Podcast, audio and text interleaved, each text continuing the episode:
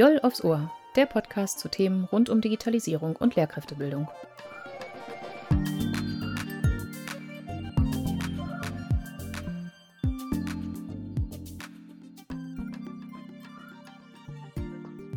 Hallo und herzlich willkommen zu einer neuen Folge von Diol aufs Ohr.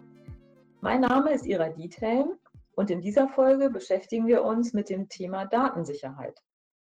Heute habe ich in diesem Cast einen Datensicherheitsexperten bei mir, der sich auch manchmal als technischen Datenschützer bezeichnet. Und zwar ist es Peter Leppelt. Peter, bitte stell dich kurz selbst vor. Ich sehe schon, du hast einen einfachen Weg gewählt.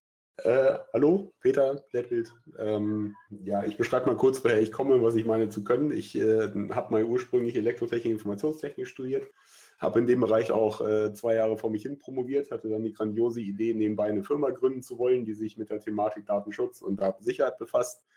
Ähm, das hat dann auch zur Aufgabe der Promotion geführt, der Frage vorzubeugen.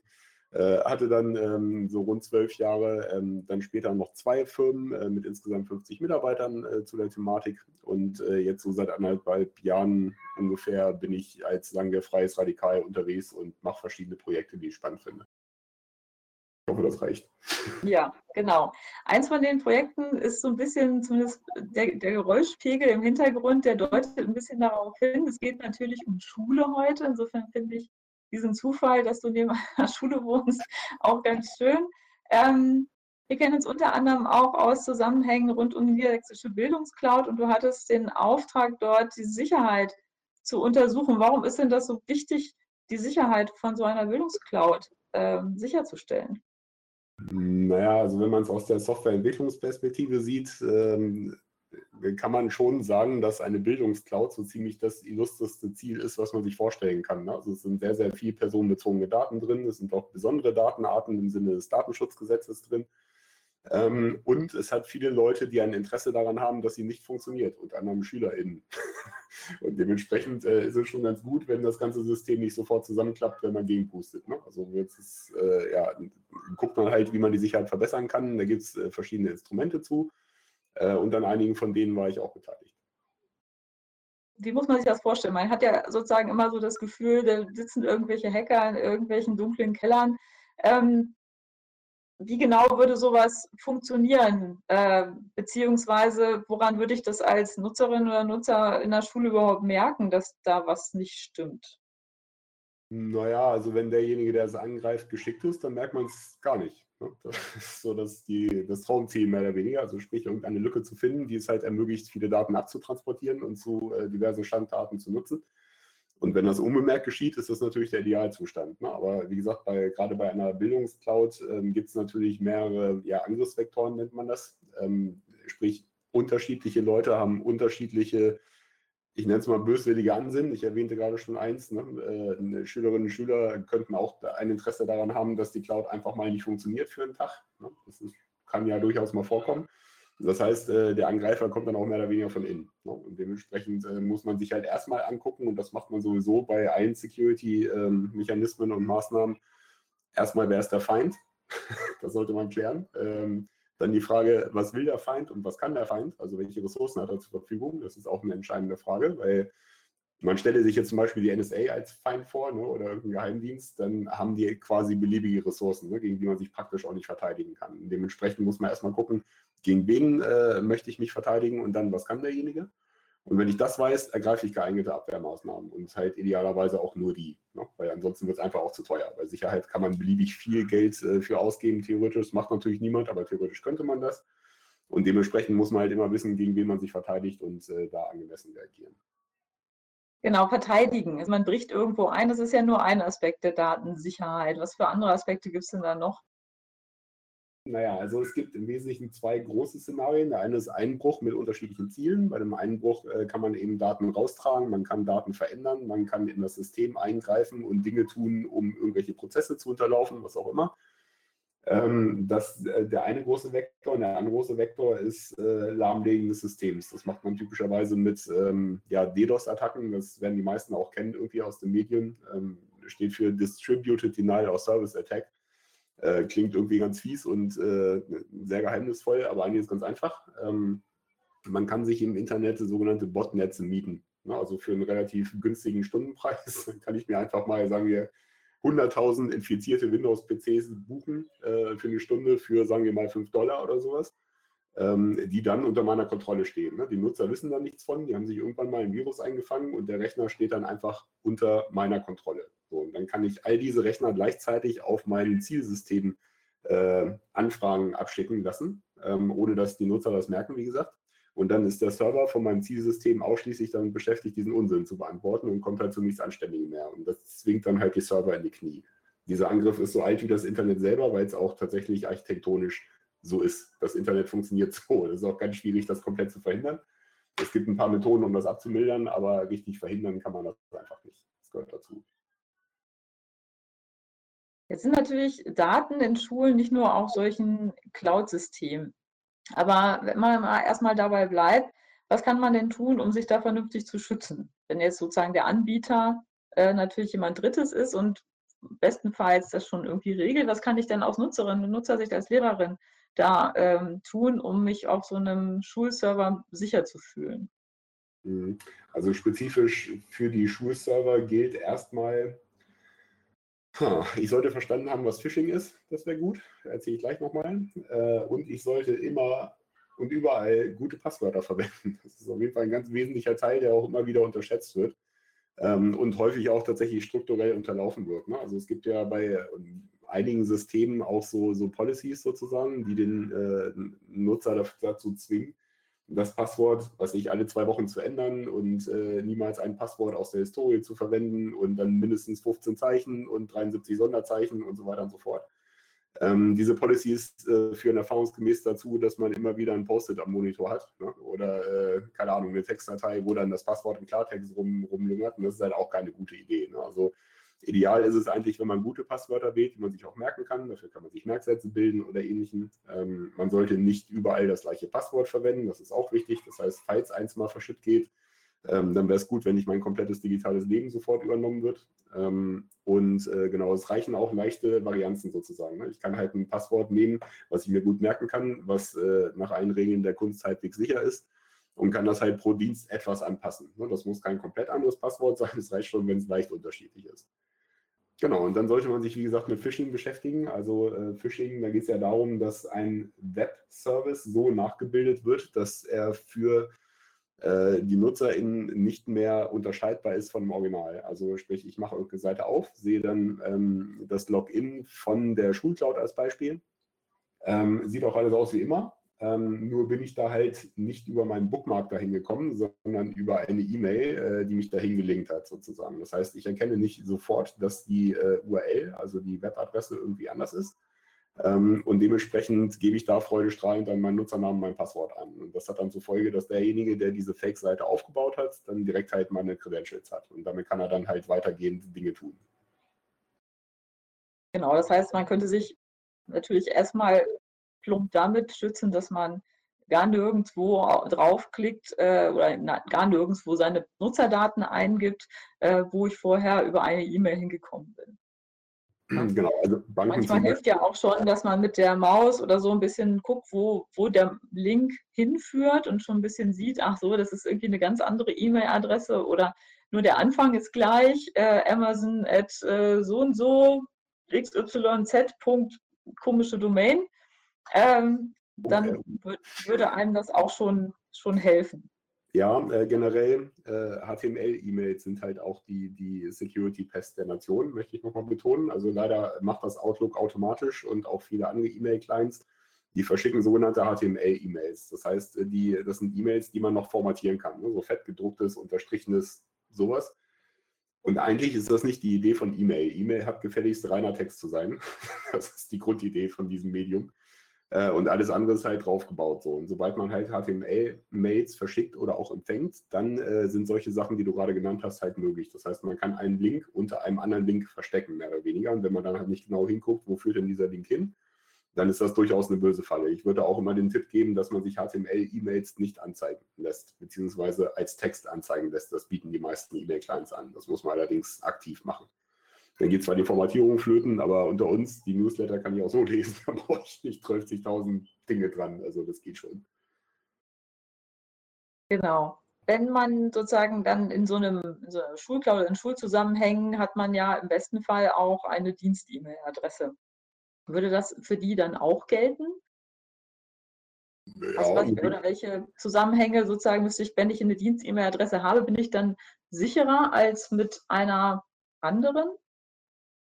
Also generell erstmal nicht. Das kommt natürlich ein bisschen darauf an, wer mein E-Mail-Anbieter ist. Also sprich, wenn ich jetzt den fischigsten E-Mail-Anbieter aus Russland dieser Welt irgendwie gefunden habe, dann mag das noch tendenziell unsicherer sein. Aber grundsätzlich ist E-Mail E-Mail. Ne? Also auch wenn ich eine Dienstadresse habe, die sollte ich dann auch tatsächlich nutzen für dienstliche Angelegenheiten. Das ist schon sinnvoll. Aber es ist halt trotzdem noch E-Mail. Das heißt, das Protokoll ist das gleiche. Das heißt, es ist weiterhin auch unverschlüsselt. Wenn ich irgendjemandem eine E-Mail schicke, dann ist das nicht verschlüsselt dadurch. Ähm, Phishing-Mechanismen bleiben die gleichen. Auch da werde ich wahrscheinlich HTML-Mails empfangen können und das macht eigentlich keinen Unterschied. Wenn ich jetzt keine Dienst-E-Mail-Adresse habe, worauf sollte ich denn dann achten, wenn, ich, wenn mein Dienstherr als Lehrerin äh, mir später keine solche Dienste zur Verfügung stellt? Äh, dann wäre es ja schon ganz schlau, wenn ich nicht meine private E-Mail-Adresse für meinen Dienstkrempel benutze, also suche ich mir eine neue beim Eintritt in, das, äh, in den Schuldienst. Gibt es da Unterschiede? Könntest du da Tipps geben äh, für gute und schlechte E-Mail-Dienste?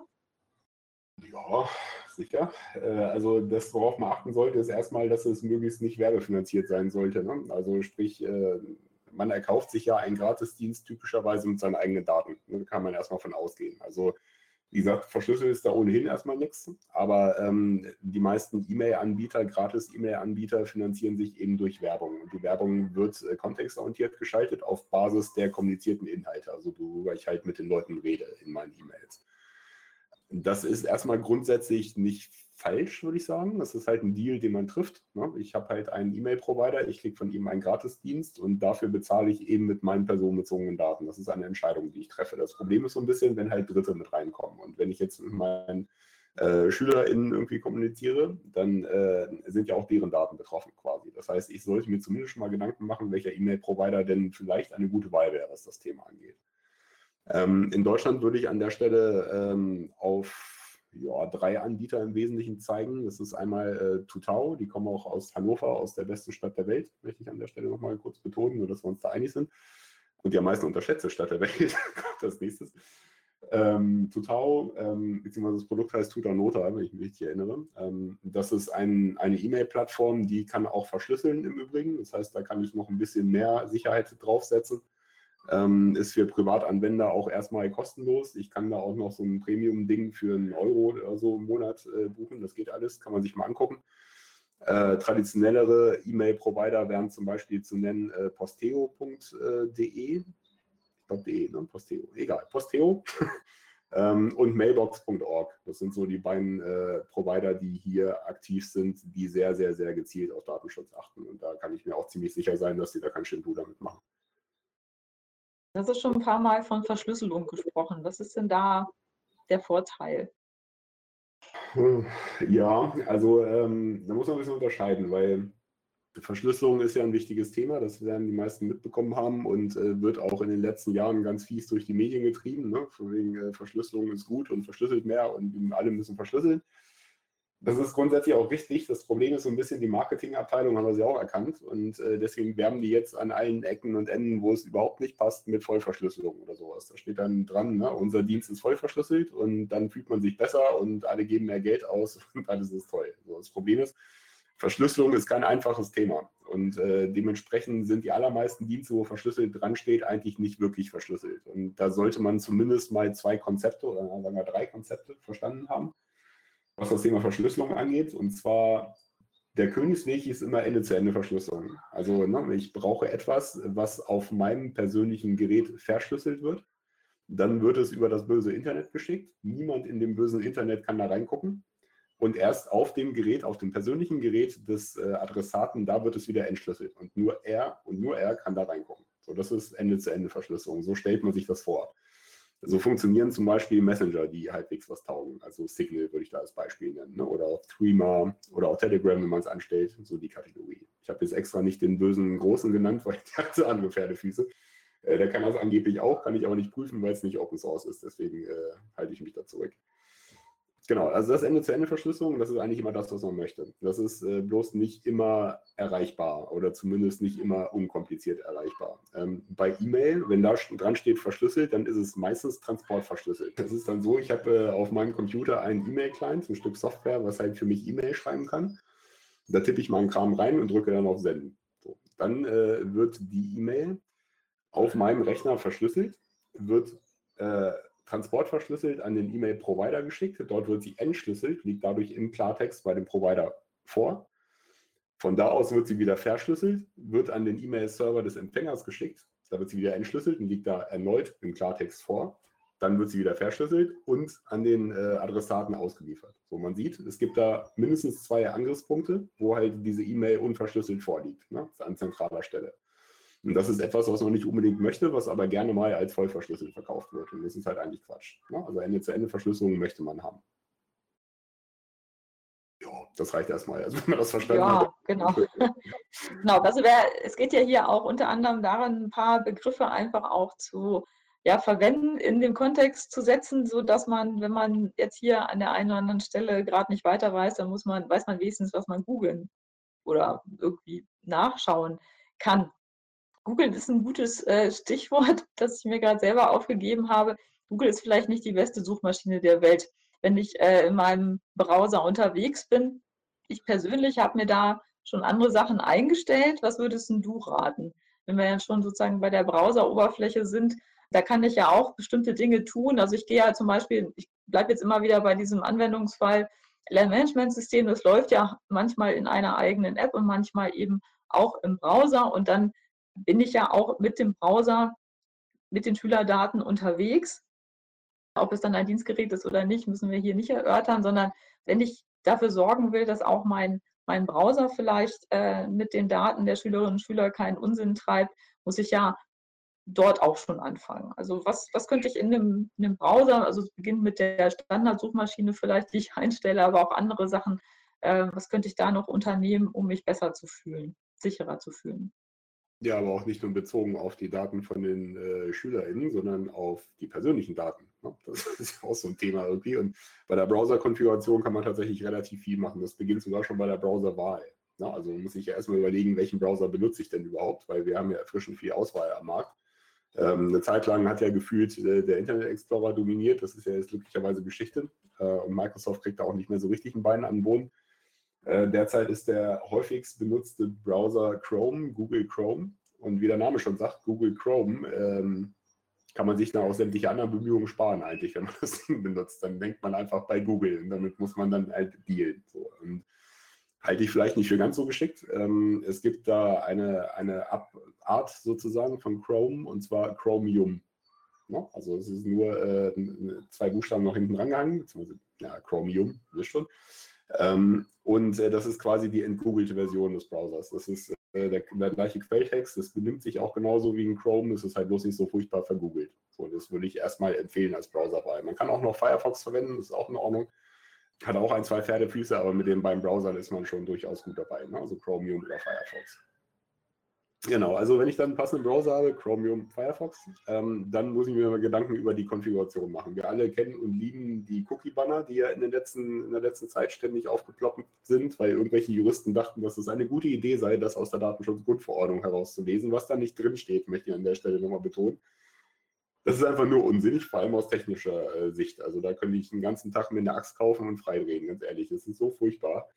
Aber egal, also äh, Cookies sind ein lokales Problem und sollten auch lokal gelöst werden, weil nochmal kurz zur Erklärung, wie das funktioniert. Das ist einfach nur ein kleines Textfragment, was äh, mein Browser einer Website erlaubt, bei mir zu speichern. Ne, und da stehen dann äh, Dinge drin, zum Beispiel eine Nutzer-ID oder sowas, damit mich die Website, wenn ich sie das nächste Mal besuche, wiedererkennen kann. Das ist ein Cookie.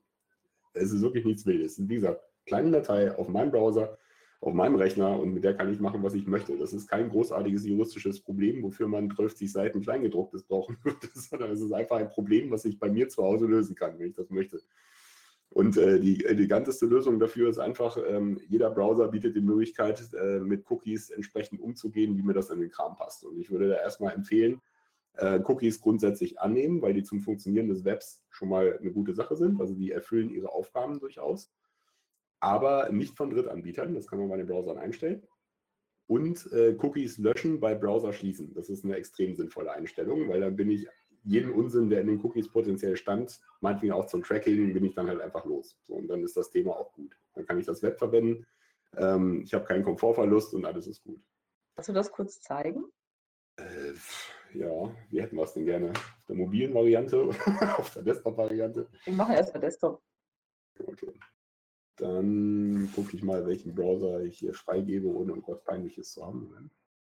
Ich habe hier den Tor-Browser noch offen, aber da kommen wir später zu. Genau, das machen wir dann im Anschluss. Gut. Teilen. Sieht man jetzt meinen Browser? Oh, ja, da kommt was. Sehr gut. Äh, da sieht man auch schon, welche Suchmaschine ich empfehlen würde. Das wäre DuckDuckGo. Ähm, finde ich aktuell die beste Metasuchmaschine. Ich benutze sie ganz gerne, kann eigentlich auch alles, was Google kann, nur spioniert eigentlich aus. Also es ist schon jetzt nicht die schlechteste Wahl. Ähm, wir waren gerade beim Thema Cookies. Ich lass mal gucken, Einstellungen wahrscheinlich. Du sagst mir Bescheid, wenn man irgendwas nicht mehr sieht, ne? Das kann man ja im Moment noch ver vergrößern. Das sieht noch, ich glaube, es geht. Okay, gut. Also bei Chromium, da sind wir ja gerade, ähm, äh, gibt es halt die Unteroption Datenschutz und Sicherheit und dann gibt es hier den Punkt äh, erstmal Browserdaten löschen und es gibt Cookies und andere Website-Daten. Äh, da kann man sich mal ranklicken. Das ist auch niedlich bebildert. Ne? Äh, und dann kann man halt einstellen, äh, was man da gerne hätte. Ne? Also ich bin halt dafür, immer Drittanbieter Cookies blockieren zu lassen. Also das sind typischerweise Cookies, die von irgendwelchen Werbetracking-Networks noch gesetzt werden, zusätzlich zu dem, was zur Funktionalität der äh, Website notwendig ist. Notwendig, notwendig. Ähm, genau, und dann einfach Cookies und Website-Daten beim Beenden von Chromium löschen. Und dann ist man eigentlich mit dem Thema auch schon durch, würde ich sagen. Ist das okay. krass? Ja, nur, dass äh. man das nochmal gesehen hat, äh, wie das dann auch heißt. Ne? Auf der Tonspur kriegt man das ja nicht immer so richtig mit. Und mir war es wichtig, dass man das auch mal sieht, dass es relativ leicht ist, was einzustellen äh, und sich dann trotzdem ein bisschen sicherer zu fühlen. Ja, genau. Ja, du hast gerade schon äh, äh, gesagt, sozusagen der Tor-Browser. Tor äh, kennen einige aus ja, Zusammenhängen, äh, wo es um Hacker geht oder ums Darknet und so weiter. Vielleicht magst du ähm, ein bisschen ausführen, was äh, ja, die normale Durchschnittslehrerin von Tor eigentlich hat, wo mhm. das auch hilfreich sein kann. Vielleicht können wir das noch einen Schritt zurückstellen, weil äh, ein wesentlicher Browser-Konfigurationsaspekt äh, sind Erweiterungen. Ach so, genau, dann also machen wir das erst. Genau, das würde ich gerne nochmal betonen, weil ähm, also mit Erweiterungen kann man viel kaputt und viel heile machen. Ähm, die einzige Erweiterung, die ich absolut jedem empfehlen würde und die absolut sinnvoll ist, insbesondere auch was das Thema Datenschutz und Sicherheit angeht, ist uBlock Origin. Sieht man hier auch. Ähm, das ist äh, ein Werbefilter mehr oder weniger, also so wie AdBlock Plus, das werden die meisten wahrscheinlich auch kennen. Ähm, nur tatsächlich ein Open Source Projekt und nicht so äh, verwandt wie AdBlock Plus. Das würde ich nämlich nicht empfehlen aktuell. Äh, und uBlock Origin nimmt dann einfach unfassbar viel Ekel einfach automatisch im Hintergrund ab. Da kann man äh, dann gegebenenfalls noch diverse Listen äh, abonnieren, wenn ich das richtig sehe. Ich habe mich da schon lange nicht mehr reingeguckt, einfach weil es einfach funktioniert. Das ist das Schöne an dem Ding. Ne? Und der soll dann auf allen Websites mitgucken und äh, ja, filtert dann einfach automatisch äh, Werbung raus. Ne? Das kriege ich gar nicht mehr mit. Das hat den, erstmal den Vorteil, dass das Internet ungefähr Faktor 10 schneller ist ohne die ganze Werbung. Äh, und zweitens, dass halt auch die ganzen Tracker mitgeblockt werden. Also ne, das nimmt mir einfach wirklich unfassbar viel Arbeit ab. Und das ist eine sehr angenehme Sache. Und bei äh, Websites, die ich äh, verfolge und die sich durch Werbung finanzieren und von denen ich möchte, dass sie auch durch Werbung Geld verdienen, weil sie es einfach verdient haben, kann ich äh, uBlock Origin einfach nur auch für genau diese Seite deaktivieren zum Beispiel. Ne? Dann werfe ich den quasi damit was in Nut. So kann man das sehen. So. Mhm. Gut. Wieso ist das eigentlich nochmal so wichtig, dass ähm, man nicht getrackt wird? Vielleicht müssen wir das immer nochmal äh, betonen. Es gibt ja immer wieder so den Spruch, wieso, ich habe ja nichts zu verbergen und ich finde das ja vielleicht auch ganz praktisch, wenn mir irgendwelche Sachen in Werbungen angeboten werden, die gut zu mir passen. Ja, das mit dem, äh, ich habe ja nichts zu verbergen, ist ja immer noch mein Lieblingsspruch. Ne? Als Datenschützer ist man ja ganz begeistert, wenn man das hört. Äh, aber da habe ich mittlerweile ein recht lebhaftes Gegenbeispiel gefunden.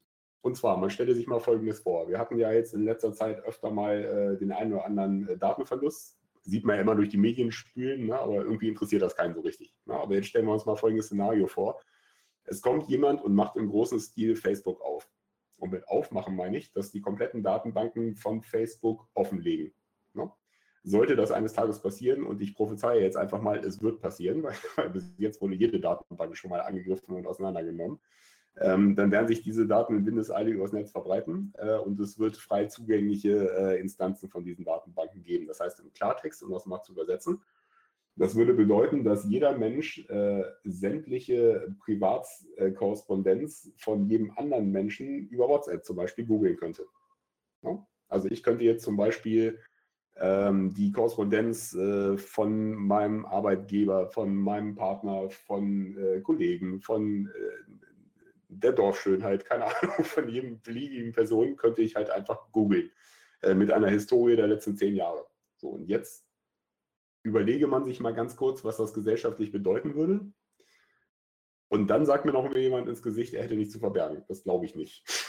Jeder Mensch hat irgendwas zu verbergen. Menschen funktionieren über Geheimnisse, das ist so. Wir sind äh, Geschichten erzählende Primaten unser ganzes Sozialleben basiert darauf, dass wir uns den ganzen Tag die Hucke verlügen. Wir machen das meistens nicht bösartig, sondern halt eher zum Schutz des anderen. Aber das ist ein ganz, ganz wichtiges Element im Sozialgefüge. Und äh, das zu verleugnen, halte ich für absoluten Quatsch, wenn ich ehrlich bin. Das ist einfach unehrlich sich selber gegenüber. Dann belügt man sich auch noch selber. Das ist ganz toll.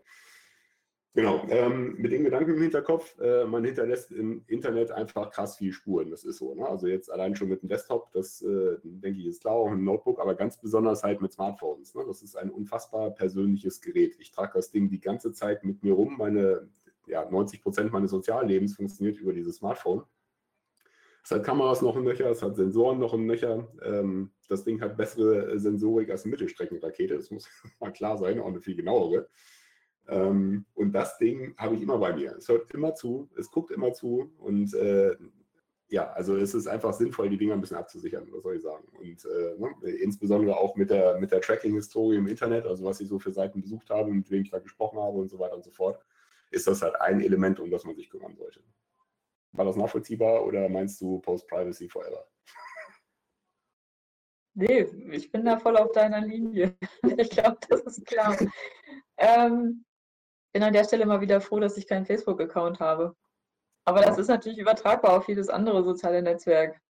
Hm, äh, nicht, nicht eins zu eins, weil wie gesagt, ich poche nochmal auf Ende-zu-Ende-Verschlüsselung, ist wichtig. Ähm, das heißt, wenn jetzt, ja, Moment mal, jetzt will ich ja auch noch die Kirche, ich werde wahnsinnig. Ähm, ähm, genau, äh, Ende-zu-Ende-Verschlüsselung, wenn äh, etwas wie das, was ich gerade beschrieben habe, bei Signal passiert zum Beispiel, bei dem Messenger, ähm, dann ist die Wahrscheinlichkeit groß, dass an die Nutzdaten nicht herangekommen werden wird. Also sprich, man hat dann zwar Daten, einen ganz großen Haufen, aber verschlüsselte Daten. Und dementsprechend wird man damit nicht so viel anfangen können. Das heißt, ich kann schon ein bisschen steuern, was halt die Dienstauswahl angeht. Ne? Ich muss mal irgendwas suchen, was halt mit meinen Daten so umgeht, wie ich mir das vorstelle. Ne? Also ich äh, halte hier kein Plädoyer für zurück in die Steinzeit, ne? ganz im Gegenteil sogar. Man soll sich höchstens den, den Dienst, mit dem man sensible Daten austauscht, und dazu gehören ja natürlich, äh, man stellt sich immer vor, irgendwie man hat nebenher noch was laufen und dann kriegt das keiner raus. Das ist eigentlich ja gar nicht der Punkt, sondern der Punkt ist äh, das normale Gerede, mit, mit wem rede ich überhaupt, wer sind überhaupt meine Freunde, sozusagen die, äh, die Metadaten, mit wem bin ich überhaupt verbunden. Und dann das, was ich am Ende mit meinen Freundinnen und Freunden bespreche, das wäre dann das, was verschlüsselt ist. Aber auch bei einer verschlüsselten Übertragung kann ich ja immer noch rausfinden, mit wem ich überhaupt gesprochen habe oder? Genau, solche Dienste wie Signal erschweren das, die verschleiern Metadaten. Da gibt es äh, verschiedene Technologien dafür, es halt so kompliziert wie möglich zu machen, an die Metadaten ranzukommen. Selbst Signal selbst äh, hat halt nur sehr, sehr eingeschränkten Zugriff auf die Metadaten. Ähm, das kann man sich auch alles angucken, weil es halt freie Software ist. Also man weiß, wie die Server gebaut sind äh, und die geben sich schon schwerst Mühe. Man kann das nicht komplett verhindern, aber man kann es halt schwieriger machen. Ähm, und bei solchen Diensten wie eben Facebook oder WhatsApp ist das eben das zentrale Geschäftsmodell. Ne? Also das sind die Daten, die sie verkaufen und mit denen sie ihr Geld machen. Dementsprechend werden die den Teufel tun und das irgendwie äh, verschleiern. Genau, es gilt natürlich sozusagen, wenn ich privat damit unterwegs bin, äh, natürlich gilt das, aber es gilt natürlich erst recht, wenn ich äh, sehr sensible Daten, personenbezogene Daten äh, übermittle, zum Beispiel versuche mit äh, ja, Eltern meiner Schülerinnen und Schüler über die Noten zum Beispiel des Kindes zu sprechen. Ne? Dann ähm, sollte ich mir den Dienst, den ich dafür wähle, ja besonders gut auswählen und äh, den Übertragungsweg. So ist das. Äh, und wo wir gerade beim Übertragungsweg sind, jetzt kommen wir zum Tor-Browser. ich finde, das passt. Äh, dazu teile ich nochmal den ominösen Tor-Browser. Ähm, so, ihr solltet ihn jetzt sehen. Äh, was wir da sehen, ist im Wesentlichen ein modifizierter Firefox. Nichts anderes. Den kann man sich einfach runterladen. Das ist der sogenannte Tor-Browser. Äh, und schon ist man im Darknet. Uh, äh, das Darknet hat uh, Trommelwirbel. genau. Das Darknet hat relativ. Das Darknet ist ja gar nicht so dunkel, das ist ja lila. Richtig, mit einem ansprechenden, freundlichen Lila. Ähm, das Darknet hat ein relativ schlechtes Image. Ne? Ähm, das wurde ja durch die Medien gereicht in den letzten Jahren. Sogar das ZDF hat sich mittlerweile ins Darknet gewagt. das heißt schon viel, wenn das der Fall ist.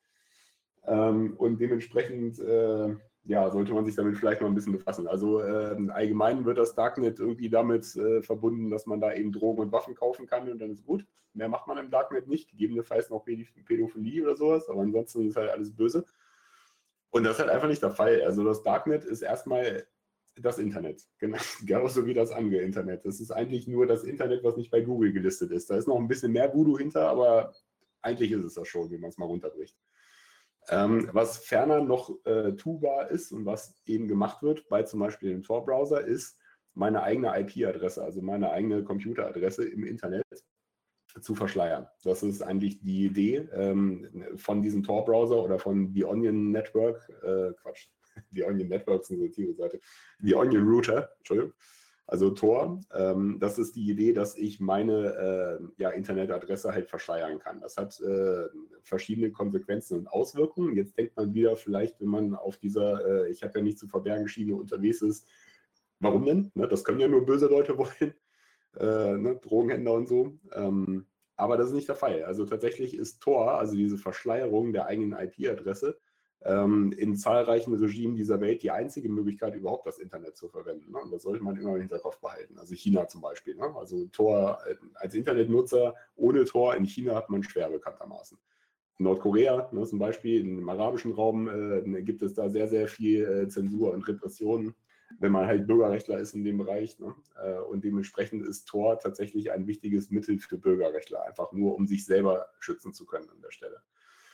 Und das Wichtige ist, äh, je mehr Leute das Tor-Netzwerk benutzen, desto schneller wird das Tor-Netzwerk insgesamt. Es ist jetzt schon sehr schnell, also man kann es gut benutzen, aber wenn man es benutzt, dann erleichtert man irgendeinem Bürgerrechtler in China einfach das Leben. Und das sollte man ein bisschen im Hinterkopf behalten. Also das Tor-Netzwerk ist nichts Böses. Das Darknet ist auch erstmal nichts Böses. Natürlich kann man damit böse Dinge tun.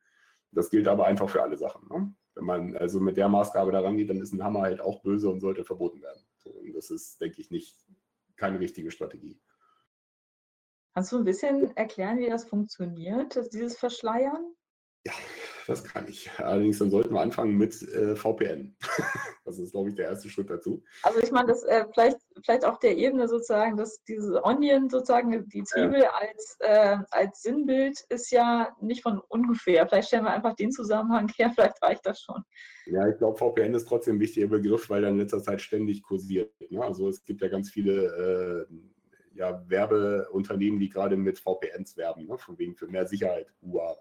Ähm, und äh, das Geld kann man sich übrigens sparen. Also so ein VPN äh, funktioniert wie folgt. Ich kann mich äh, mit meinem eigenen Rechner, also steht für Virtual Private Network, erstmal das, das Wort irgendwie aus dem Weg zu kriegen, äh, und ich kann mich mit meinem Rechner ähm, in ein Unternehmensnetzwerk zum Beispiel einwählen. Und dann kann ich, bin ich quasi, also virtuell im internen Netzwerk. Dadurch kann ich dann auf Netzlaufwerke zugreifen und äh, die IT beschützt mich, die Zentrale und so weiter und so fort.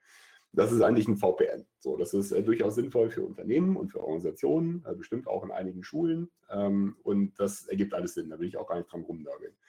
Was relativ sinnfrei ist, sind äh, VPNs für den Privatgebrauch. Und die werden gerade sehr, sehr stark beworben. Ne? Die erzählen dann von wegen, ja, ihre Daten gehen verschlüsselt durchs Internet und mit unserem VPN wird alles besser. So.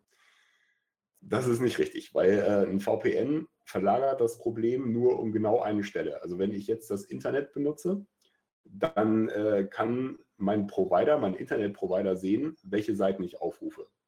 Na, also typischerweise nicht Deep Links, wie man das nennt, sondern die Domains. Also der, äh, Provider sieht zum Beispiel, wenn ich spiegel.de ansurfe, ne? wenn ich danach dann gmx.de angucke und so weiter und so fort. Das kann mein Provider sehen und das ist auch so. Und das erzählen die VPN-Anbieter auch, ne, dass das ja ganz furchtbar sei. Kann man so sehen. Ähm, aber ein VPN ist deswegen nicht die Lösung, weil mit einem VPN wähle ich mich dann bei meinem VPN-Anbieter ein und komme dann da raus und surfe mit seiner IP. Ja, aber das ist dann gleichzeitig ja meine IP und der VPN-Anbieter sieht dann alles, was ich tue. Ja, also sprich, ich habe das Problem einfach nur von meinem Internetprovider, dem ich vielleicht noch leidlich vertraue, zu einem fischigen VPN-Anbieter äh, verschoben. Das heißt, das macht es nicht wirklich besser. So. Das Einzige, wofür VPNs gut sind im privaten Bereich, sind zum Beispiel, um den kompletten Content von Netflix freizuschalten, weil ich damit so tun kann, als wäre ich in den USA zum Beispiel. Ne, dafür ist VPN, kann man das machen, Geologging umgehen. So.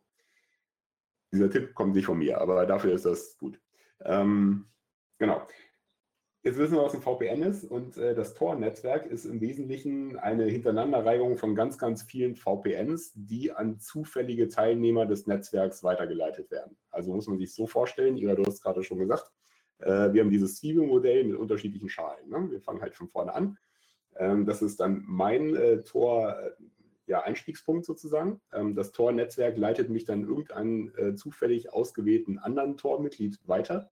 Dann habe ich seine IP sozusagen, also seine Internetadresse und von da aus werde ich wiederum zufällig an einen weiteren Tor-Teilnehmer weitergeleitet und so weiter und so fort. Und irgendwann komme ich dann an einen Tor-Exit-Node an. Na, aber dann ist es extrem schwierig, meine ursprüngliche IP hinter diesen vielen, vielen, vielen anderen IPs wiederzufinden. Das ist eigentlich nur das System. Das heißt, ich bin dann mit der IP des Tor-Exit-Nodes des sogenannten unterwegs. So. Und das wechselt auch, ne? Das ist, äh, es tauscht genau. sich auch alle paar Minuten oder so durch, stimmt das? So ist es, genau. Also auch die Tor-Exit-Nodes, da gibt es viele von, äh, was auch sinnvoll ist, weil äh, ansonsten wäre die NSA genau an diesem Tor-Exit-Node stationiert und China und alle äh, und würden da mal fleißig mitlauschen und äh, das Netzwerk baut sich halt regelmäßig neu. Genau. Und äh, das ist schon recht effektiv tatsächlich. Äh, ist natürlich immer ein Katz-und-Maus-Spiel ne, zwischen den Bösen, den Guten und den sich für gut haltenden. Damit meine ich jetzt die Geheimdienste. Ähm, und äh, genau, aber aktuell geht man davon aus, dass das Tor-Netzwerk schon eine sehr, sehr, sehr solide Sache ist, um seine IP zu verschleiern. Das funktioniert ziemlich gut. Ja, genau, das ist auf jeden Fall sinnvoll. Die Frage ist, ähm, ja, wenn wir schon bei dem vermeintlichen Tor zum Darknet sind, äh, was sind denn, was ist denn jetzt wirklich das Darknet? Gibt es da irgendwelche spannenden Sachen, die, ich, die mich jetzt als normaler Mensch vielleicht auch äh, interessieren ähm, oder vielleicht auch schlechte Beispiele, die mich interessieren? Ähm, hm. Äh, ja, dazu muss man es erstmal finden. Ne? Der Tor-Browser, den wir jetzt hier sehen, das ist eben erstmal ein Internetbrowser. Ne? Wenn ich da jetzt Google eingebe, bin ich halt bei Google. Ne? Das ist jetzt total unüberraschend. Äh, es gibt allerdings auch Dienste, die verstecken oder die lassen nicht nur sich den Nutzer verstecken sozusagen, was man ja mit der Nutzung des Tor-Netzwerks macht, sondern auch serverseitig. Ne? Die sind dann daran erkennbar, ähm, dass sie in der äh, die Top-Level-Domain .onion verwenden. Ne? Also das ist dann äh, duckduckgo.onion zum Beispiel. Das ist dann die Instanz davon. Das heißt, auch der Server versteckt seine IP innerhalb des Netzwerks. Inwieweit das jetzt sinnvoll ist bei einer Suchmaschine, darüber kann man lange streiten, aber äh, es gibt da durchaus Anbieter, bei denen das Sinn ergibt, wie zum Beispiel wieder im Bürgerrechtsbereich. Ne? Also wenn man halt nicht zurückverfolgt werden möchte, aber trotzdem Inhalte anbieten, dann ergibt das sehr viel Sinn. Ähm, wofür es natürlich auch Sinn ergibt, ist der schon genannte Drogen- und Waffenhandel. Allerdings, muss man dazu sagen, ähm, das ist alles nicht mehr so einfach wie noch vor ein paar Jahren. Ne? Also das Tor-Netzwerk, das Darknet, UA, äh, wurde mittlerweile auch von der Exekutive entdeckt. Ähm, die wissen jetzt auch, wie man das benutzt. Und äh, gerade wenn es um den Verkauf äh, von physikalisch vorhandenen Waren, wie zum Beispiel Drogen oder Waffen oder sonstigen illegalen Zeugs geht, da hat man den Nachteil, dass man eben immer noch einen Ast in die Realität hat. Ne, das muss einem klar sein. Ich muss ja irgendwie eine Lieferadresse zum Beispiel angeben. Ne, das heißt, ich habe irgendwo immer einen Arm in die Realität und sobald das der Fall ist, kann die Exekutive auch ganz normal tätig werden. Das heißt, die meisten Drogenbasare, die es dann noch gibt, und da entstehen immer mal wieder welche, das sind mehr oder weniger sogenannte Honeypots. Ne? Also mehr oder weniger, das, das guckt sich die Exekutive halt ein bisschen an und wenn sie genug Daten gesammelt haben von Konsumenten, dann greifen sie halt zu. Also ich würde nicht empfehlen, darüber Drogen zu kaufen. Da. Nein, wir wollen ja hier auch keine ähm, Anleitung geben, wie man irgendwas Illegales macht.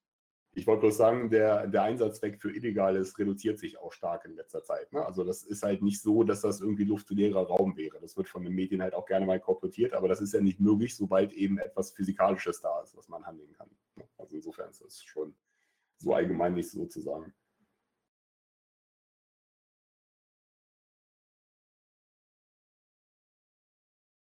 Ja, magst du mal äh, irgendwas Spannendes im Darknet zeigen? Ich habe nichts Spannendes im Darknet. ich wüsste wirklich nicht, was ich da zeigen sollte, wenn ich ehrlich bin. Es ist das Internet. Ne? Äh, okay, du hattest mal in einem anderen Vortrag äh, eine Webseite gezeigt, wo äh, freiwillig oder unfreiwillig frei zugängliche Webseiten, äh, Web, Webcams zu sehen waren. Gibt es die noch? Na klar, aber dafür braucht man keinen Tor-Browser. das geht auch ganz einfach so. Äh, genau, das ist ähm, so kurz nachdenken, was nimmt man da? Es gibt mehrere. Also die bekannteste war Shodan.io. Ich schaue mal, ob die noch online ist. Oh ja. Dann teile ich mal den anderen Browser. Das ist ja mit den, mit den ähm, Webcams, die im Netz sind, ist vielleicht auch deswegen spannend, weil viele Menschen natürlich auch überlegen, ihr eigenes Zuhause zu verwanzen, damit man vermeintlich viel mehr Sicherheit hat. Einige versuchen sogar, kommen immer mal wieder auf die Idee und hängen Webcams oder wollen Webcams aufhängen in Schulen. Mhm. Äh, und äh, deswegen bin ich äh, da drauf gekommen. Ja, das ist eine weise Überlegung. Ähm, vielleicht äh, vorab ein Wort der Weisheit. Ähm, Wenn es denn schon Security-Kameras sein sollten, ne, äh, sein müssen aus irgendwelchen unerfindlichen Gründen, dann bitte nicht über WLAN. Das ist äh, so ziemlich das Schlechteste, was man machen kann, weil also vor allem aus Sicherheitszwecken, wenn ich jetzt zu Hause bei mir WLAN-Kameras aufstelle, dann gibt es das WLAN-Protokoll her und das ist im WLAN eingebaut. Das kann ich nicht verhindern. Das ist egal, welche Kamera ich da ranbappe. Ich kann einen sogenannten D-Auth machen. Das heißt, ich habe so ein kleines Gerät, ich kann das auch meine Smartwatch als App irgendwie mit reinnehmen. Dann drücke ich auf einen Knopf und sämtliche WLAN-Kameras sind mit einem Schlag offline. Und da bleiben die auch für fünf Minuten. Dann wählen die sich erst wieder ein. So. Das ist praktisch für Einbrecher, das ist aber nicht so praktisch für die Eigentümer. Also insofern WLAN-Security-Kameras sind schon mal grundsätzlich keine gute Idee. Gut, und jetzt zum eigentlichen Thema, äh, WLAN-Security-Cams. Äh, ja, also ich bin jemand, äh, wahrscheinlich mutmaßt man da schon, äh, der Kameras, die am Netz sind, abklebt. und ich denke mir was dabei, weil es halt immer ein Zusammenspiel aus hochauflösender Hardware und ansonsten nur Software ist. Ne? Von einer Plattform, die ich typischerweise nicht kenne. Und das heißt, ich habe da ein voll vernetztes Gerät vor mir, das unter fremder Kontrolle steht und das am Internet angeschlossen ist. Und wenn ich da jetzt äh, einfach vor mich hin lebe im Wohnzimmer oder manchmal auch in der Schule, dann habe ich keine Ahnung, wer jetzt gerade zuguckt. Ne, das ist einfach eine Annahme, dass mir jetzt gerade keiner zuguckt. Und ich kann das auch durch nichts beweisen, weil sowas äh, immer verschlüsselt ist, lustigerweise. Ne? Normalerweise will man keiner verschlüsseln, aber das ist verschlüsselt. Deswegen habe ich keine Chance zu kontrollieren, wer gerade mitguckt. Deswegen wäre ich extrem vorsichtig, was halt solche ähm, ja, Home Security Sachen oder auch nur Smart Home Sachen angeht. Man kann das natürlich auch alles ich sag mal, eingeschränkt sinnvoll bauen, aber da muss man Gehirn investieren. Ne? Also das heißt, man äh, sollte Drittanbieterplattformen irgendwie vermeiden, ne? die dann so eine zentrale Administrationsoberfläche geben, die irgendwo anders gehostet ist. Dann bedeutet das nämlich typischerweise auch, dass die Daten dahin fließen. Das heißt, dass äh, mein komplettes Privatleben oder das komplette Schulleben eben bei dem Anbieter landet. Und das würde ich unterbinden wollen, wäre ich. Ich. Das ist auch mal sehr schön, äh, viele Negativbeispiele von zum Beispiel Babykameras. Ne? Mhm. Genau, also jetzt äh, sehen wir da ja jetzt eingeblendet Shodan.io und ich möchte nochmal den Disclaimer setzen, Shodan sind nicht die Bösen. Die zeigen bloß äh, die Symptome eines zugrunde liegenden Problems, das nicht sie sind. Und das äh, zugrunde liegende Problem ist einfach kaputte Hardware, die auf den Markt kommt. Und mit kaputt meine ich schlechte Verschlüsselung, keine Verschlüsselung, gebrochene Verschlüsselung, Standardpasswörter oder sonstige ausnutzbare Sicherheitslücken. Äh, und das gilt praktisch für alle Consumer Devices. Das heißt, wenn ich jetzt irgendwie in den Mediamarkt gehe oder Saturn oder whatever und mir da irgendein Gerät raustrage, dann kann ich eigentlich davon ausgehen, dass irgendwas auf diese Geräte zutrifft. Ähm, das liegt einfach daran, dass der Markt ziemlich verhunzt ist. Ne? Also die Leute gehen einfach davon aus, dass, äh, wenn es verkauft werden darf, da ja schon Sicherheit drin sein muss. Aber das ist nicht so. Da gibt es keine Reglementierung für. Ähm, das heißt, äh, das wird einfach nicht gemacht, weil es Geld kostet. Ne? Und es gibt auch keinen Mehrwert, also sprich, es gibt keinen Marktanreiz für die Hersteller, dafür Geld auszugeben, weil ja alle mit Sicherheit werben. Ne? Also sprich, äh, der Scharlatan von nebenan wirbt damit und der andere auch. Und wenn ich dazwischen bin und echte Sicherheit anbiete, kostet mich das einfach nur mehr Geld, aber ich werde nicht mehr gekauft. Und dementsprechend hat man das Problem, dass der Markt in der Hinsicht ziemlich, ziemlich lausig ist. Das kann man nicht anders sagen. Und dementsprechend ist die Wahrscheinlichkeit hoch, dass wenn ich mir so eine Security-Kamera ähm, aus dem Mediamarkt trage und mir irgendwo aufstelle, dass ich dann instant bei Shodan bin. Shodan funktioniert jetzt wie folgt. Es ist technisch ein sogenannter Portscanner. Und der sucht den ganzen lieben langen Tag äh, nach Geräten, die am Internet angeschlossen sind, irgendwo weltweit, spielt keine Rolle, auf die eben eine dieser eben genannten Eigenschaften zutrifft. Also zum Beispiel Standardpasswörter. So, und sobald so ein Gerät gefunden wird, äh, dann kann man da bei Showden das Gerät anwählen, draufklicken und dann kann ich das Gerät übernehmen. Das mache ich jetzt mal nicht aus ethischen Gründen, aber das geht da bei Showden. Könnt ihr euch angucken. Und dann kann ich diese Kamera, äh, je nachdem, wie sie ausgestattet ist, auch noch ein bisschen steuern. Ne? Sind ja häufig auch so Schrittmotoren drin, dann kann ich noch ein bisschen im Raum umgucken und ranzoomen und sowas. Ne? Und das ist dann, äh, keine Ahnung, geht nicht nur für Kameras, das geht natürlich auch für vernetzte Kühlschränke oder sowas. Also wenn ich einen Kühlschrank übernehmen möchte und da die Temperatur verstellen möchte, warum auch immer, dann kann ich das machen. Ne? Und das gilt halt für sehr, sehr viele Consumer Devices. Deswegen sollte ich mir zumindest mal, wenn ich mir so ein Gerät kaufe, im Vorfeld vielleicht ein bisschen damit beschäftigen, ne? mal ein bisschen äh, quer googeln, ohne Nutzung von Google gerne, äh, um zu schauen, einfach äh, sind da schon Dinge bekannt drüber, ne? wie sollte ich das konfigurieren, damit mir sowas nicht passiert, solche Sachen. Man sollte sich schon ein bisschen damit beschäftigen, wenn ich mir solche Geräte irgendwo hinstelle. Aber dazu gehören natürlich ähm, Geräte, die man hinstellt, da haben wir jetzt schon ein paar Mal drüber gesprochen, sozusagen unsere eigenen Handys, auf die ja weite Strecken von dem gerade Gesagten erst recht zutreffen. Na, wenn ich jetzt mein, ähm, eben in, mit Schul in Schule natürlich mein Handy durch die Gegend schleppe und wahrscheinlich auch meinen Kolleginnen und Kollegen darauf eine Nachricht schicke, vielleicht über Schüler spreche und Schülerinnen äh, oder vielleicht eben sogar äh, irgendeine App auf meinem Handy habe, was äh, die zum Beispiel ja, Teile von meiner Notenverwaltung ersetzt oder das Klassenbuch, ne, wäre ja alles denkbar, dass das geht, äh, sozusagen das rechtlich Zutreffende, ob das erlaubt ist oder so, das, das lassen wir jetzt mal hier außen vor, denn manchmal sind äh, Lehrkräfte ja einfach aus verschiedensten Gründen dazu gezwungen, ihre eigene Hardware zu benutzen und auch Wege zu gehen, die vielleicht nicht zwingend äh, mit irgendwelchen Datenschützern konform gehen, einfach weil, ja, habe ich auch schon erlebt, der Schulleiter das so möchte oder weil es verfluchte Axt einfach praktisch ist. So, und deswegen möchte ich ähm, jetzt vielleicht äh, nochmal Richtung Ende der Veranstaltung nochmal fragen, was kann ich denn eigentlich auf meinem Handy alles einstellen, um wenigstens da, wenn ich mich da schon ein bisschen auf sehr dünne Eis begebe, ein bisschen mehr besseres Gefühl zu haben, sozusagen die, die Daten von mir selber, aber auch die von meinen Schülerinnen und Schülern besser zu schützen, wenn es denn mal sein muss. Äh, ja, also das Problem so ein bisschen an den beiden gängigen, äh, gängigen Smartphone-Plattformen, wir erinnern uns, es ist eigentlich nur noch Android und Apple übrig geblieben, ne, wenn wir ehrlich sind. Es gibt noch so ein paar esoterische Randerscheinungen, aber die spielen die keine Rolle. Ähm, das ist so ein bisschen wie die Wahl zwischen Pest und Cholera. Ne? Das kann man, glaube ich, schon mal so festhalten. Es sind äh, beides extrem elaborierte Plattformen. Man könnte intelligent sagen, ich sage mal elaboriert erstmal, ähm, die auch sehr leistungsfähig sind und auch durchaus nicht schlecht, aber sie sind privacy-technisch beide sehr fragwürdig. Man sagt ja immer irgendwie, Apple sei besser.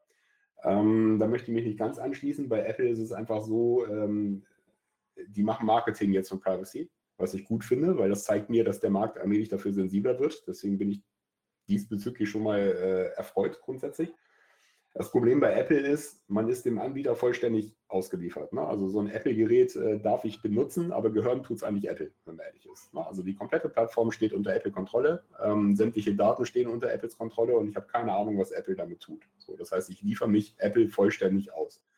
Das heißt, die einzige Möglichkeit, ein iOS-Gerät äh, irgendwie abzusichern, ist hoffen hoffen, dass Apple die Guten sind. Wenn sie das sind, dann ist alles Butter. Wenn sie das nicht sind, habe ich komplett verloren. Das ist einfach die, die Grätsche, die man aufmachen muss. Bei Android ist das ein bisschen komplizierter. Android ist äh, eigentlich ein freies Betriebssystem oder zumindest ein zugrunde liegend freies Betriebssystem, nämlich da ist ein Linux drunter. Ähm, und äh, der Quellcode von Android ist auch frei. Android gibt es bekanntermaßen für viele Hersteller. Ne? Also das ist ein bisschen das Windows-Prinzip. Windows gibt es ja auch für unterschiedliche Hardwarehersteller. Ähm, das macht es äh, insgesamt etwas mächtiger und freier, aber auch schwieriger beherrschbar. Und das merkt man auch. Also sprich rein, was die Security-Brille angeht, ähm, ist Apple besser abgedichtet als Android. Das kann man schon so festhalten. Na, aber wie gesagt, man muss dann hoffen, dass Apple eben die Guten sind. Außerdem hat man bei Android noch ein bisschen den Nachteil, dass nicht nur Google zuhören möchte, sondern eben auch noch der Hersteller und noch zahlreiche Drittanbieter, die da irgendwie drauf rumlungern. Ne? Also wenn ich jetzt ein Samsung-Gerät habe zum Beispiel, dann möchte Samsung auch noch ganz, voll, äh, ganz viel von mir wissen und hat auch ganz viele tolle Cloud-Plattformen, die ich unbedingt alle benutzen möchte und wofür ich einen Account brauche und so weiter und so fort. Das heißt, ich habe da quasi an, einen Potpourri an Leuten, die sich für meine Daten interessieren und die in der Standardkonfiguration eben halt auch lesen können. So. Ähm, ich kann eigentlich, was äh, Smartphone-Konfiguration angeht, tatsächlich nur empfehlen, erstmal die eben schon genannten Browser-Konfigurationen äh, zu machen. Das geht genauso für Smartphones, das ist genau das gleiche. Auch da äh, gibt es, ähm, würde ich den Firefox empfehlen, ähm, oder Fennec, das ist die, die äh, äh, ja, F-Droid, kommen wir gleich zu, Variante von, von Firefox, also grundsätzlich erstmal Firefox. Da kann man eben auch ähm, äh, ja, die, die Cookies konfigurieren, wie eben schon genannt. Man kann eine uBlock installieren und das hat viele Vorteile, unter anderem, dass man nie wieder Werbung bei YouTube sieht. Das finde ich sehr hilfreich, weil YouTube ist praktisch nicht mehr benutzbar ohne Adblocker. Ähm, und genau, und äh, ein ganz wichtiger Erkenntnisschritt ist, sich eine Personal Firewall, so nennt sich das, zu installieren. Ähm, allein schon, um mal mitzugucken, was das Ding denn so im Hintergrund tut. Das äh, finde ich immer wieder beeindruckend und das sollte man einfach mal machen, damit man da ein Gespür für bekommt. Das hilft dann, glaube ich, schon. Äh, wenn ich Glück habe, sieht man jetzt mein Handyscreen, richtig? Wundervoll. Das ist Charles Darwin, das Protokoll. Nicht, weil er ein alter weißer Mann ist, sondern weil er tatsächlich was geleistet hat. Das möchte ich nochmal betonen. Ähm, genau, und äh, wenn man da jetzt mal ähm, ähm, ich fange mal anders an. Also es, äh, erstmal ähm, wird man ja, wenn man ein Android-Smartphone äh, installiert, dazu gebeten, sich einen Google-Account zu machen. Ne? Ohne Google-Account geht ja angeblich gar nichts. Und das ist einfach nicht wahr. Man braucht keinen Google-Account in den allermeisten Fällen, sondern man kommt auch ohne klar. Äh, man kommt dann halt bloß nicht in den Google Play Store. Ne? Und jetzt äh, sagen viele Medien immer, ja, dann ist man ja abgeschottet von der Welt. Das ist nicht so, wie man vielleicht an meinem Smartphone jetzt auch sehen kann. Ne? Da sind durchaus so Dinge dabei wie äh, äh, ja, LinkedIn, Xing, Twitter, Single, bla. Ne? Also sprich, man kriegt immer noch Apps. Äh, man hängt halt bloß nicht äh, namentlich am Tropf von Google und das ist schon durchaus eine hilfreiche Sache. Ähm, was ich, wie gesagt, empfehlen würde, sind im Wesentlichen drei Sachen. Das erste ist, hat man eben schon Browser-Konfiguration und Browser-Auswahl. Das zweite ist, ein alternativer App Store äh, installiert. Und das dritte ist eine persönliche Firewall. Und ähm, ich fange mal an mit dem alternativen äh, App Store. Und zwar ist das F-Droid, den ich da empfehlen würde. Ähm, F-Droid ist ein Open Source App Store sozusagen. Also in F-Droid äh, sind halt, sieht man da den Namen irgendwo? Sieht man nicht, ne? Nicht so praktisch. Egal. Äh, die Links gibt es in den Show Notes bestimmt. Ne? Wie funktioniert das? Wir blenden das dann ein. Alles klar. Genau, F-Droid kann man sich einfach installieren, äh, auf deren Website auch. Ähm, und äh, dann geht's los und dann kann man sich dann halt einfach Software suchen, wie man das gewöhnt ist in meinem App Store. Ne? Dann kann ich hier irgendwie, keine Ahnung, Browser oder sowas eingeben. Dann finde ich eben entsprechend Browser oder Add-ons oder was auch immer. Das funktioniert analog zu jedem anderen App Store auch. Die kann ich dann einfach installieren und gut ist. Das hat den Charme, dass es eben um äh, ja, sich um Open, Soft, äh, um Open Source Software ähm, handelt, äh, die tendenziell erstmal vertrauenswürdiger ist, weil Hintertürchen sehr viel schwieriger sind da einzubauen als bei geschlossener Software. Fassen wir es mal so zusammen. Ähm, genau, daraus bedient man sich dann einfach, installiert Dinge. Wenn einem das nicht reicht, findet man häufig auf den Anbieter-Websites immer noch äh, die Android-Installationsdatei, eine .apk-Datei. Ähm, die kann man auch direkt installieren, zum Beispiel bei Signal oder sowas. Und damit sollte man eigentlich schon ganz gut durchs Leben kommen. Ähm, genau. Vielleicht an der Stelle, was mache ich dann, wenn ähm, mein Handy äh, ganz penetrant mir so ein, die Google-Suche vorne auf dem Startdisplay einblendet und ich das nicht loswerde? Ja, wegkonfigurieren. Kriegt man los, muss man sich halt ein bisschen in Einstellungen reinknietschen. Ne? Also das, äh, okay, das heißt, die, die Nachricht, Nachricht, ist, es geht, man muss noch vielleicht länger suchen. Okay. Genau so ist das, ja. Also je nach Hersteller halt unterschiedlich, ne? deswegen äh, eine allgemeine Anleitung dafür ist schwierig. Ähm, das erste, was ich mir aus den F-Droid installieren würde, ist die Software Blockada. Ähm, so, genau. Das ist eine, also die eben genannte persönliche Firewall. So, ähm, persönliche Firewall werden die Älteren vielleicht noch von ihren Windows-Systemen kennen. Äh, da geht es weniger darum, böse Sachen von draußen abzublocken, sondern eher freidrehende Dinge von innen am Rausfunken zu hindern. Na, das ist die Idee einer Personal Firewall. Das heißt, ähm, das Ding baut, wir haben ja jetzt schon gelernt, was ein VPN ist. Ähm, das Ding stellt dem Android-System ein virtuelles VPN zur Verfügung, also ausgesprochen Virtual, Virtual Private Network. ähm, und tut so, als wäre es ein VPN. Das hat äh, zur Folge, dass Android denkt, hey, ein VPN, darüber schicke ich jetzt meinen kompletten Internetverkehr. Und dadurch kann Blockada auch in den kompletten Internetverkehr reingucken. Das ist die technische Idee dahinter. Und aus diesem Internetverkehr werden dann automatisch ganz, ganz viele Dinge rausgefiltert. Unter anderem Werbung, aus Fremd, äh, Fremd-Apps auch übrigens, also nicht nur beim Browser, sondern halt auch aus allen Apps. Aber eben auch ganz viele Tracking-Sachen. Und man kann Blockade auch sagen, hör mal, ich will nicht, dass du irgendwas an Samsung schickst, als Beispiel. Ja, und äh, das ist tatsächlich ganz hilfreich. Es gibt da vorkonfigurierte Listen auch. Ähm, ich gucke gerade mal, ob ich das hier irgendwo. Äh, äh, Moment. genau. Ähm, da gibt es hier den Werbeblocker sozusagen. Hostlog ist das, was mein Handy im Hintergrund alles so anfährt, während ich nichts tue. Das gucken wir uns gleich an. Und Hostlisten ist etwas, äh, da kann man Listen auswählen, die andere schon mal vorkonfiguriert haben. Ähm, zum Beispiel äh, herstellerspezifische Sachen. Ne? Also ich kann zum Beispiel sagen, block alles von Samsung weg. Ne? Und dann bin ich das Problem schon mal los. Dann äh, telefoniert halt nicht mehr äh, zu Samsung nach Hause, wenn ich das nicht möchte. So. Ähm, das kann ich einfach auswählen und dann äh, ja, habe ich da ein paar vorkonfigurierte Listen. Ich kann aber auch selber Dinge raussuchen, die geblockt werden. So. Äh, das hier ist jetzt zum Beispiel der Log. Äh, da sieht man äh, die Dinge, die halt bei mir in den letzten Minuten von dem Handy getan wurden im Hintergrund. Und man sieht halt auch, was Blockada dabei rausblockiert hat, zum Beispiel in Google Play, mit dem wir nichts zu tun haben. Deswegen wird das einfach weggeblockt. Das ist eine ganz charmante Methode, ohne das Handy zu routen. Wird vielleicht auch der eine oder andere schon mal gehört haben. Also sprich ein neues Betriebssystem draufpacken zu müssen und die äh, Sicherheitsfunktion zu deaktivieren und so weiter und so fort. Einfach um ein bisschen Kontrolle zu halten, wo mein äh, Handy denn überall hinfunkt. So, und wenn man das hier mal durchgeht, sieht man halt, dass ein Handy schon echt eine ganze Menge Sachen macht, äh, so im Hintergrund. Ne?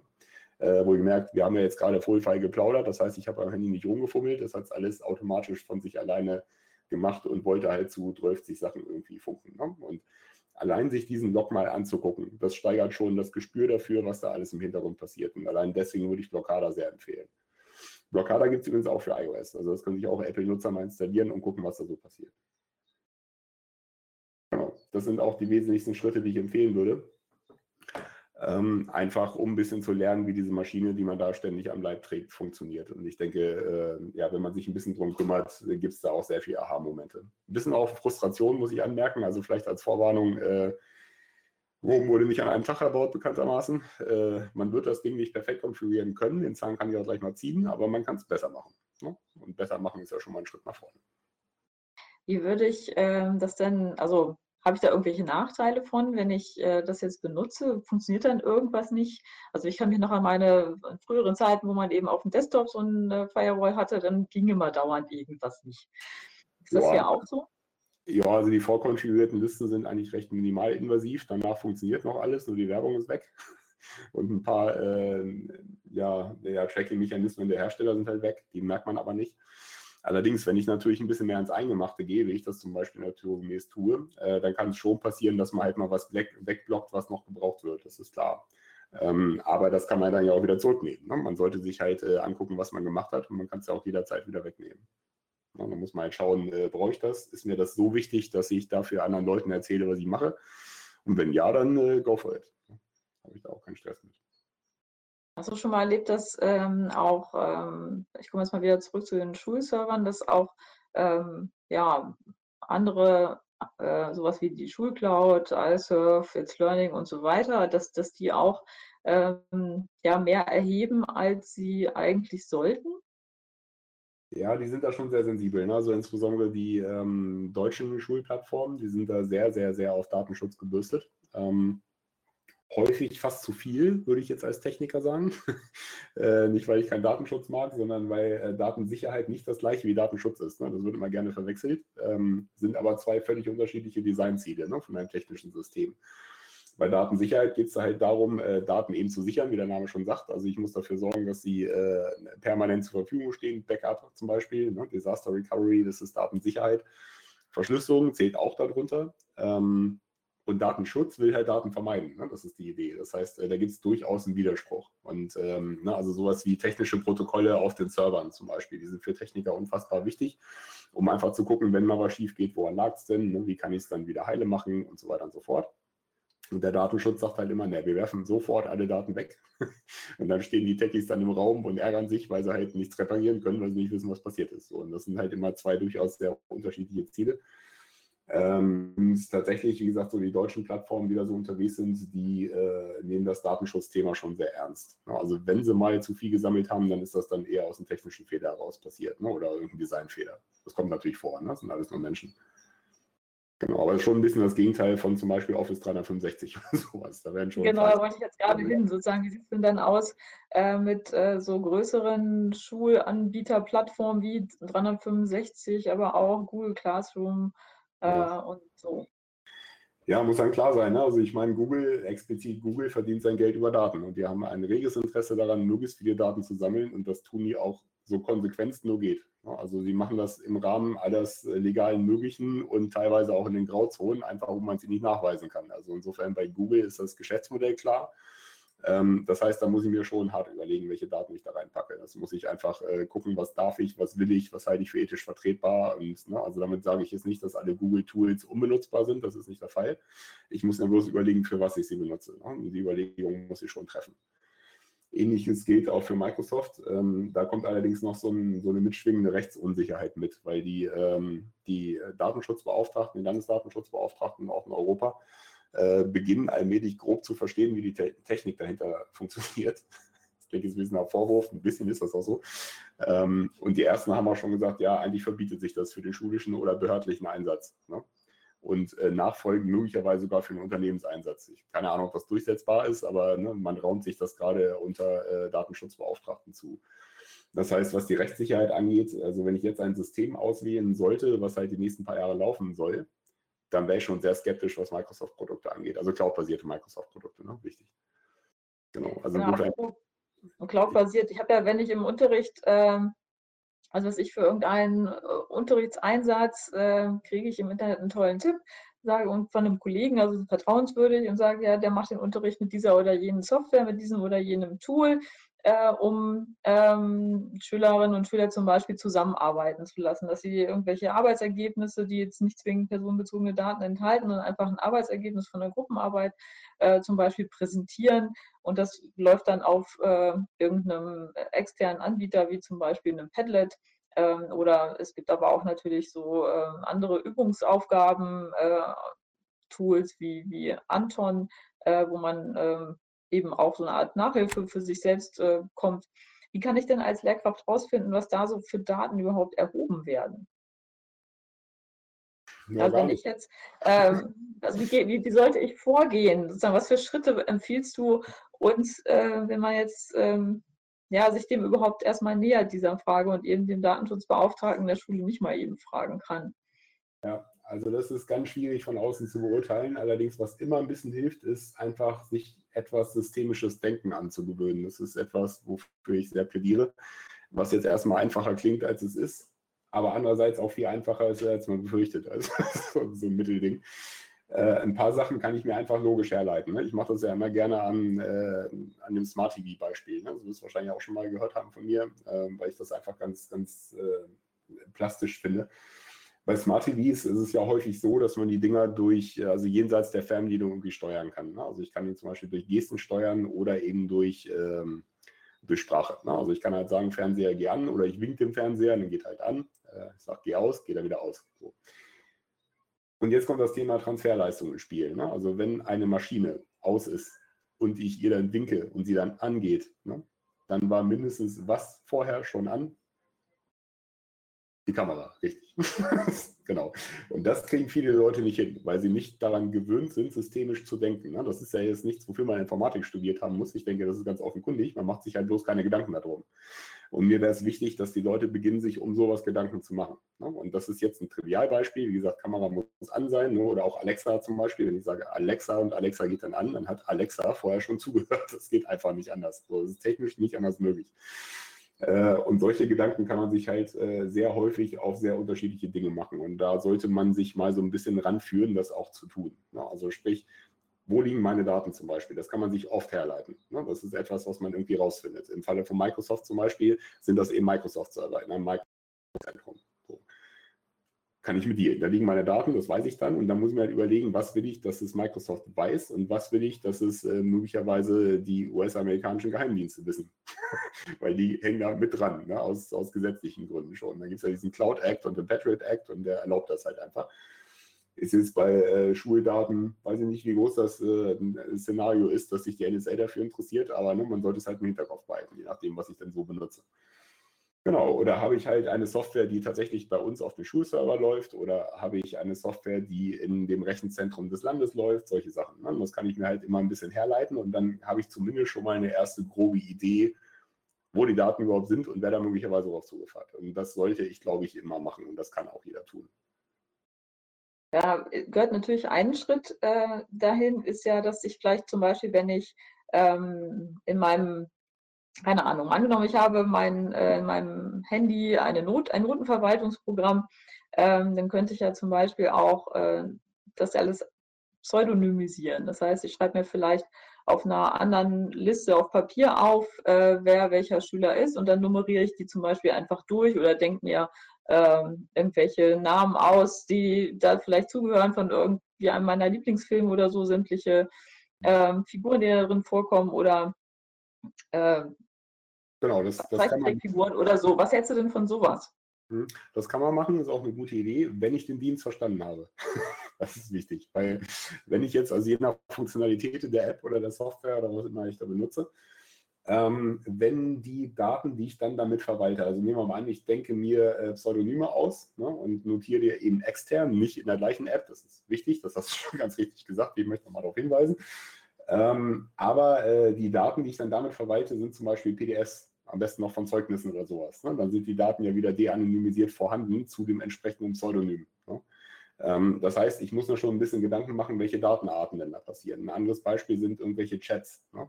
Also wenn man halt äh, ein Chatsystem hat, was eben nicht Ende zu Ende verschlüsselt, dann ist die Wahrscheinlichkeit groß, dass sich irgendwer im Chat verplappern wird. Also es werden dann wahrscheinlich personenbezogene Daten da auftauchen. Da kann man jetzt einfach mal von ausgehen. Ne? Insbesondere halt bei Im Moment, wo ich mit jemandem spreche darüber, äh, also es ist ja, wäre ja sinnvoll, wenn jeder, jede Lehrerin, jeder Lehrer in, äh, eine andere Pseudonymisierung hat, ne? dass nicht irgendwie ähm, Mickey Maus bei mir, Mickey Maus bei der Englischkollegin ist. Genau, äh, aber ja, wie gesagt, wenn man sich darüber unterhält, dann werden halt Dinge ausgetauscht und äh, da geht halt auch mal so ein bisschen Flurfunk drüber. Ne? Und schon hat man gegebenenfalls eine De-Anonymisierung. Also es ist, ja, also es ist ein guter Ansatz, man kann das sicherlich auch machen, aber man sollte eben den Dienst verstanden haben und auch die Nutzungsart des Dienstes. Wieder systemisch denken, ne? das ist so das Doofe. Genau. Man muss, man ähm, nachdenken, ist schwierig. Kann ich denn jetzt einfach, wenn ich sage, okay, das wird dann vielleicht verschlüsselt und so weiter, hilft es dann, wenn ich sage, wenn ich mir nicht sicher bin, ähm, könnte ich ja auch meinen Schülerinnen und Schülern raten, den Tor-Browser zu installieren und sagen, dann rufen wir eben die Webseite, weil ich mir damit nicht so sicher bin, mit Tor auf. Ist das besser? Äh, nein, weil, äh, zumindest nicht, wenn man sich bei dem Dienst anmelden muss. Ne, weil also Tor wird ja sofort dann überflüssig, wenn ich mich gegenüber dem Zieldienst äh, ausweisen muss. Ne? Also wenn ich mich über Facebook einlogge, weiß Facebook, wer ich bin. Ob ich das jetzt über Tor mache und meine IP verschleiere oder Peng, das spielt dann keine Rolle.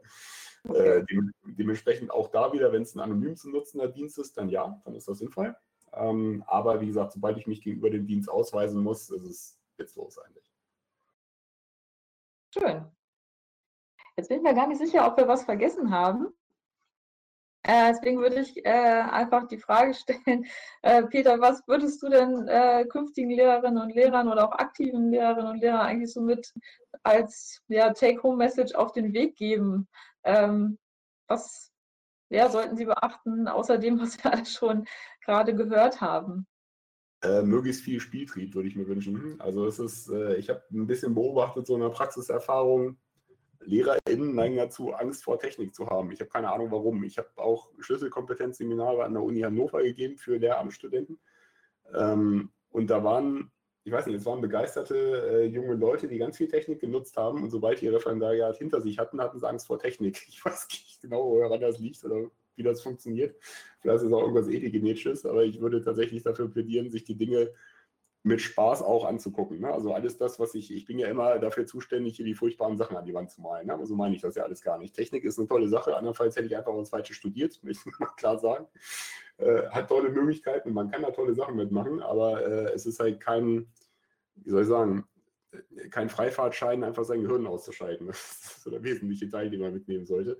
Und man lernt halt nur, indem man Dinge tut. Ne? Und sagen wir mal ausprobieren, ein bisschen mit rumspielen und versuchen, die Dinge einfach zu verstehen. Und das macht auch durchaus Spaß. Also es gibt auch durchaus, äh, keine Ahnung, irgendwelche News-Ticker oder sowas, die man auch verfolgen kann, die sich mit neuen Gadgets oder sowas beschäftigen. Da sind ja auch interessante Sachen dabei.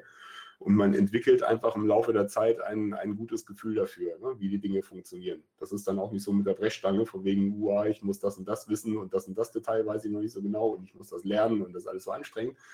Ähm, das ist, glaube ich, nicht der Weg, wie man sowas lernt, sondern sich mit ein bisschen Spaß damit auseinandersetzen und auch regelmäßig damit auseinandersetzen. Ich denke, das ist der beste Weg äh, zur Erleuchtung. das war pathetisch zu sagen. Schön. Ich würde sagen, dann bedanke ich mich ganz, ganz herzlich für deine Zeit und deine vielen, vielen Tipps. Das Schöne an diesem Video ist ja, dass man dann immer mal wieder anhalten und nochmal zurückspulen kann. Dann kann man das in der Zwischenzeit bei sich selber installieren, ausprobieren und dann guckt man äh, den nächsten kleinen Abschnitt.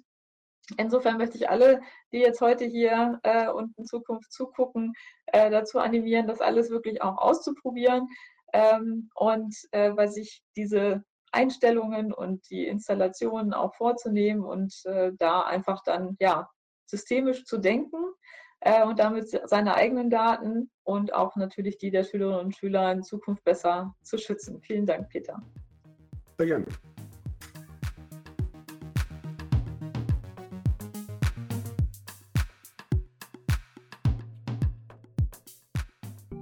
Das war Diol aufs Ohr ein Podcast des Projekts Digitalisierung in der Oldenburger Lehrkräftebildung.